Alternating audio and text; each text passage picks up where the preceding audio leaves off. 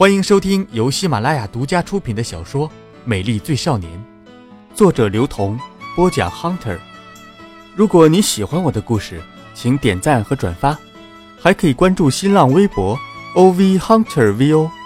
感谢您的支持。下面开始我们今天的故事。第五集，古小美在那个青少年宫老师的帮助之下。顺利进入了东华大学已经是后话了。不过当时觉得有意思的是，后来打听才知道，东华大学的前身是中国纺织大学。于是谷小美开始了她织女的生活。她对于天森的失踪一直保持着大学生的理智。她说：“如果天森死了，他们家也不太可能放过你。如果天森真的是死了，我相信他也应该给你留下一点东西。”你唯一的选择就是冷静的对待，努力的学习。等到他哪天突然想见你的时候，你带着万贯家财去迎接他就好了。顾小美说完这句话的时候，我立马想起了他爸爸。家财万贯，只是为了证明自己能够请别人帮自己洗脚而已。唉，如预料中的那样，我并没有考上大学。可是奶奶对于我没有考上大学持有超级乐观的态度，在她的概念里，我考上大学无非又是出了一次国。所以在我万分沮丧地拿到成绩单的时候，奶奶上街帮我多买了一张 Alicia Keys 的 CD。尽管她不懂，但是她知道这样我有可能会开心一点。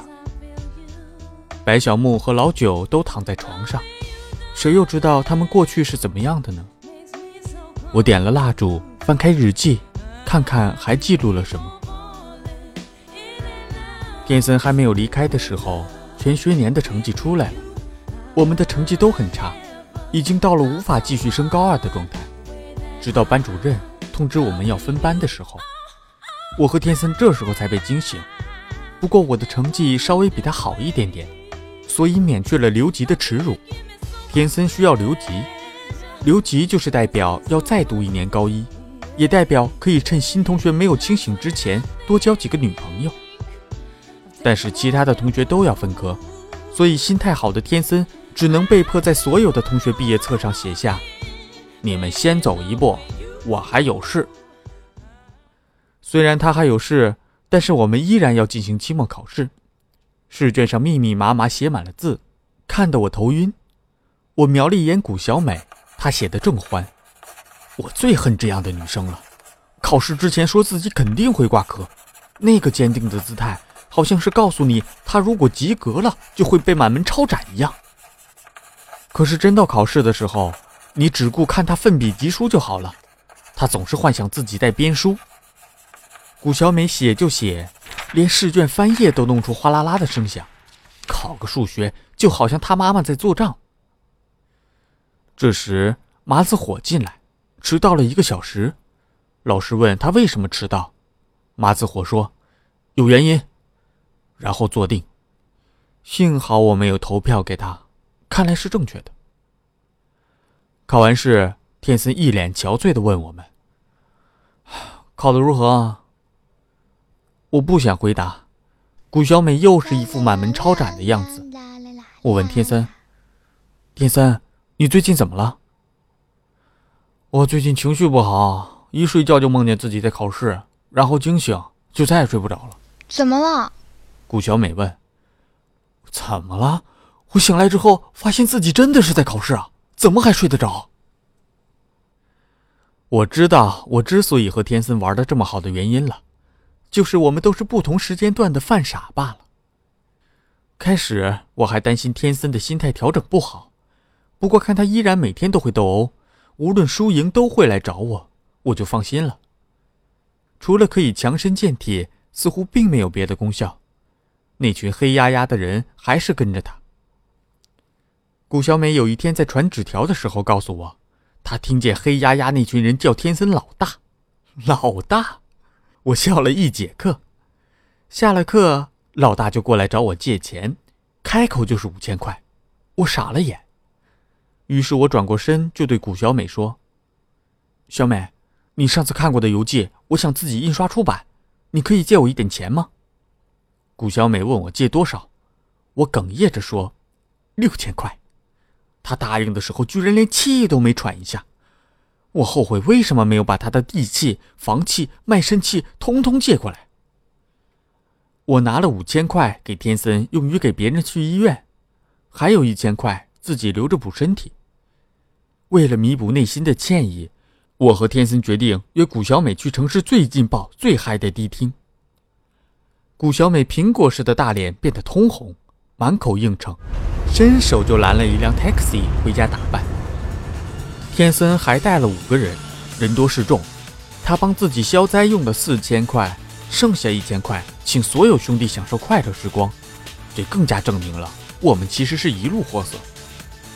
我兴奋起来就想喝酒，天森一次又一次把我拿酒的手打下桌面。我只是想喝，真的想喝。奶奶晚上已经睡了，我不会去找她。我也从来都让她安心。我乖，只是偶尔旷课。我靠在墙上，视线有点模糊，伸手去摸吧台上的啤酒，却一次又一次抓空。天森走过来搂着我的头，我的眼泪忽然就出来了，开始哭，没有声音的哭，不为别人，只为自己，想妈妈，想爸爸。想念可以想念的一切，还没有等我酝酿感情到极致，就感到有人拉着我的头发将我朝外拽。到了外面，才发现黑压压的一群人，并没有起到丝毫的防御作用，和我们一样被摔到了地上。我有点迷糊，但还是可以听见天森的叫嚣：“我你妈！老子不是给了你四千块补头了吗？”我叹了口气。只觉得这次栽了。期间陆续来了很多人，如果不是因为夜晚，别人可能看不清我的脸。我宁愿把头割下来直接送给他们。我不担心自己被打，只担心打的地方不对。我心里直喊：要是我当场挂掉就好了。谷小美是个女的，也没能幸免于难。对方冲着古小美吼：“谁的马子，今天一样得死！”我惭愧地低下头，这比直接拿根狼牙棒捅我的要害还让我难受。只见古小美拿起手机胡乱拨了一通，我猜想这闺女可真够老实的，要挨打了还通知家里人要晚些回去。我采取了一种似爬非爬的姿势接近古小美，我怕我真爬了就把所有人的脸都丢光了，走过去呢又会立刻遭受出头鸟的待遇。于是只能硬着头皮似爬非爬。我对谷小美说：“对不起，待会儿你躲在我的后面，他们打不到你。”天森指着我和谷小美对绷带头说：“放了他们两个，剩下的随你打。”然后，天森跪了下来。天森跪的时候利索的没有丝毫犹豫。我事后问天森：“是不是每天在家里练跪？”那一下既迅速又好看，绷带头走过来甩了我一耳光，天森抓住了绷带头的手，绷带头身后的十几个人立刻跑上来把天森按在地上。我觉得今天晚上不拍下来实在是太可惜了，每个人的表演既专业又到位，请这么多临时演员至少也要上万块。我的天马行空的想象得到了充分的发挥。我还认为他们如果再不下手，警察就会开车、开直升飞机来救我们了。这一次对了一半。当绷带头再朝我们挥耳光的时候，绷带头发现周围的人他都不认识了，多了一百个人。一个穿花衬衫的男青年领头，模样凶狠，就像男版的谷小美。我的猜测又对了一半，只听见谷小美冲上去喊了一声“哥”。然后转过头告诉我们，这也是他们家的迪厅。结束了这个不快乐的周末晚上。拉拉的歌声里满载着夏天的光辉，古小美飘散的发丝被汗水粘在一起，她一样在欢笑。天森的裤脚裹到膝盖的上方，在围墙下的河里捉着游来游去的鱼，而我们坐在围墙上看他，啦啦啦的唱歌。由于迪厅事件，天森郁闷了很长一段时间。他决定放弃那一帮朋友。带着他们不如自己身上带把刀。倒是马子火那天晚上表现出了一个朋友的基本素质。只是他带着百十来号人马来的时候，我们已经解决了整件事情。但我还是蛮感激他的，后悔之前没有把神圣的一票投给他。他挥一挥手说：“嗨，我就当你投了，反正我只有三票，跟陶子仙呐有三千多票的差距呢。如果只差一票，而你没有投给我的话，小心老子剁了你。”世界上还是好人多。只是后来，天森一个人极度郁闷，整天思考人生价值、社会价值、读书的价值、自由的价值，这栋大厦的价值，那栋大厦的价值，然后告诉我他要买下来。那个时候，谁都不知道什么是思考，发呆或者是看远方，漫无目的的彼此欣赏，想着你是我的好朋友，我是你的好兄弟。这样的纯粹感情，现在又残留了多少？我发电子邮件问过谷小美，她没有回答，我也没有追问，就当电子邮件走失在了异国他乡，如同我们最后走失了一样。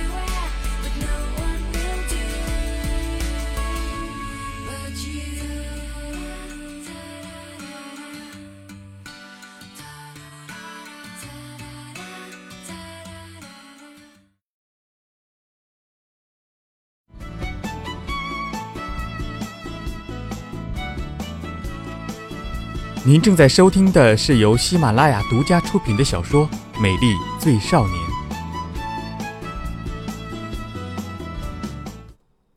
那时的我们，真正进入冬天，就什么事情都得冬眠了。我们百无聊赖，每天寻找畸形的小事件，撑起我们的生活。天森、刘吉也不安分，总是跑到我们班上，坐在教室后面烧练习本取暖，引起全班的恐慌。谷小美从家里的超市偷了一套冬季保暖用品给我。我知道为什么谷小美家装了防盗仍然失窃，四个字：家贼难防。天森也抢着要，导致我们轮流用一条围巾、一双手套，弄得很脏，没有人愿意去洗。心里想，谁忍不住谁就去洗吧。想到冬天飞快飞快过去，留下小秘密。作业呢，也是两个人完成。他一天，我一天，谁做结果都是一样的。作业上永远是红色的叉叉，只不过他获得的叉比我大，比我多罢了。对于同样的题目，郭沫若的三个叛逆的女性是谁？我选择不写，而天森大笔一挥写上赵薇、章子怡、麦当娜。其实结果都是一样，不明白天森为什么总爱冒这个险。想来是他的性格造成的。之后发生的所有事情，也是他性格所致。这样的性格让我们的生活充满想象，却让我们留下了一辈子的遗憾。我那件紫色的棉衣裹在天森的身上过了半个冬天，于是我半个冬天不断的感冒低烧，他的赛车被我骑了半个冬天。当我把他送回天森身边的时候，零件少了许多。春天了，树木发芽了，所有的人都显得不正常起来。比如我一个冬天没有见到的桃子仙跑来问我，问我想不想出书。很久没有思考过的问题又出现在我面前，我当然回答想，可是想和做根本就是两码事，尤其是对我们这种没见过什么世面。每天靠想象把生活过得热火朝天的高中生来说，然后他继续说：“我的生活丰富，笔触细腻，国外生活见解独特。如果能够写一本书出来，一定会大卖。”这些东西我全然不懂。我问了他很多不着边际的问题，比如说我是要用笔名还是用自己的名字？我可不可以写感谢谁？不感谢谁？我是否可以把好朋友的照片放到书上，要他们去写感想？陶子先说这些都可以，没有问题。问题是我的书要先写出来。我问他一本书要多少字，他说十万字就够了。出版社自然会帮你印上二十万字的。我说我保证可以用感谢谁不感谢谁、好朋友的照片和八方的贺词凑足十万字。陶子先承认我的想法好，但是他还是义正言辞地告诉我：“王小旭同学，请端正你的态度，我们是在做文学，而不是娱乐节目。”那那我可以赚多少钱？谈到钱的时候，陶子仙比我还要激动，他帮我算版税、算册数，最后告诉我最少可以拿到五万块。五万块可不是一个小数目，但是跟我想象的却大不一样。我问他为什么郭青年一本书可以赚几百万？所有的少年作家都是陶子仙最大的敌人。他想了想，最后还是没说出个所以然来，于是告诉我上帝是公平的。这就是明摆着暗讽我郭青年有许多不为人知的缺陷。当时我觉得挺有道理，后来发现只要是真理，用在什么地方都合适。比如当谷小美伤心地问我他是不是就那么难看的时候。我告诉他，上帝一定是公平的。他破涕为笑。我把要出书的想法告诉周围所有的人，大家纷纷出谋划策。我拿小本子记下来，他们每个人的意见都差不多，就是把他们的名字写进去。一群俗人。天森不赞成，谷小美说好，让我摸不透他俩的意思。我开始给所有的同学打电话，还有我的爸爸妈妈。他们在不同的地方为我感叹，纷纷许下承诺要帮我实现。我恨不得立刻要我爸帮我出一本书，然后找我妈拿一万块钱。这个想法被天森阻止了。他说：“你这没出息的，只会打自己家里人的主意。”现在想啊，我确实是没什么出息，书也出不了，学习又不好，只会骑一辆二六自行车跑去玩电动。小小的个子，骑起单车还难受。雨天，我们逃课去玩电动，在路上撞车。我心里想，这可不是我的错啊！好不容易从水里爬起来，擦掉身上的污渍，发现有人拦在我的面前。正当我手足无措的时候，看见天森刚好路过，他下了车，挥拳开揍，浑身是血。我的拳头紧握，呼吸紧促，跑到电油厅向老板要了一把刀，义愤填膺，一个劲儿的咒骂。暗暗发誓，什么时候用自己的拳头也帮他教训欺负伤害他的人。天森帮了我，礼尚往来，我收他做我的弟子，开始教他电游的格斗心得。出招、握手柄、收招、瞬间无敌、闪避。那个时候的很多词语我记不清楚了，现在写下来，微微有些难过。赛车和他一样是讨人喜欢的。然后我们走出电油厅的时候，外面只剩下我的蓝色二六自行车和他一把落地的铁锁。他的心情自然不好，于是我主动要求载他回家。一路上说着笑着，心情也变得格外的好。一路的好天气似乎让我们忘记了远近，只知道天森家住在郊区。从四点到五点，到六点，到七点，我气喘吁吁。他坐在单车后面，高唱黄家驹的《喜欢你》。我现在已经不玩电动了，改为喝酒了。电动只会让我愈发怀念往事，而喝酒会让我忘记很多不爽的事，想起很多自豪的事。公寓旁边的巷子里，一楼是餐厅，二楼是电油室。四年来，我经过并且张望。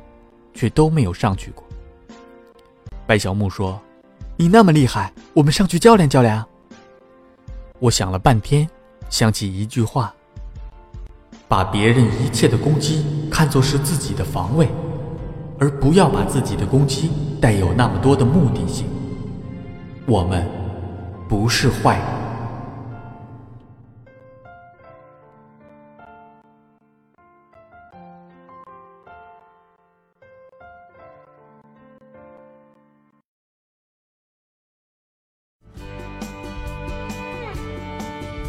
您刚刚收听到的是喜马拉雅独家出品的小说《美丽最少年》，作者刘同，播讲 Hunter，由水木双清授权。更多精彩有声书尽在喜马拉雅。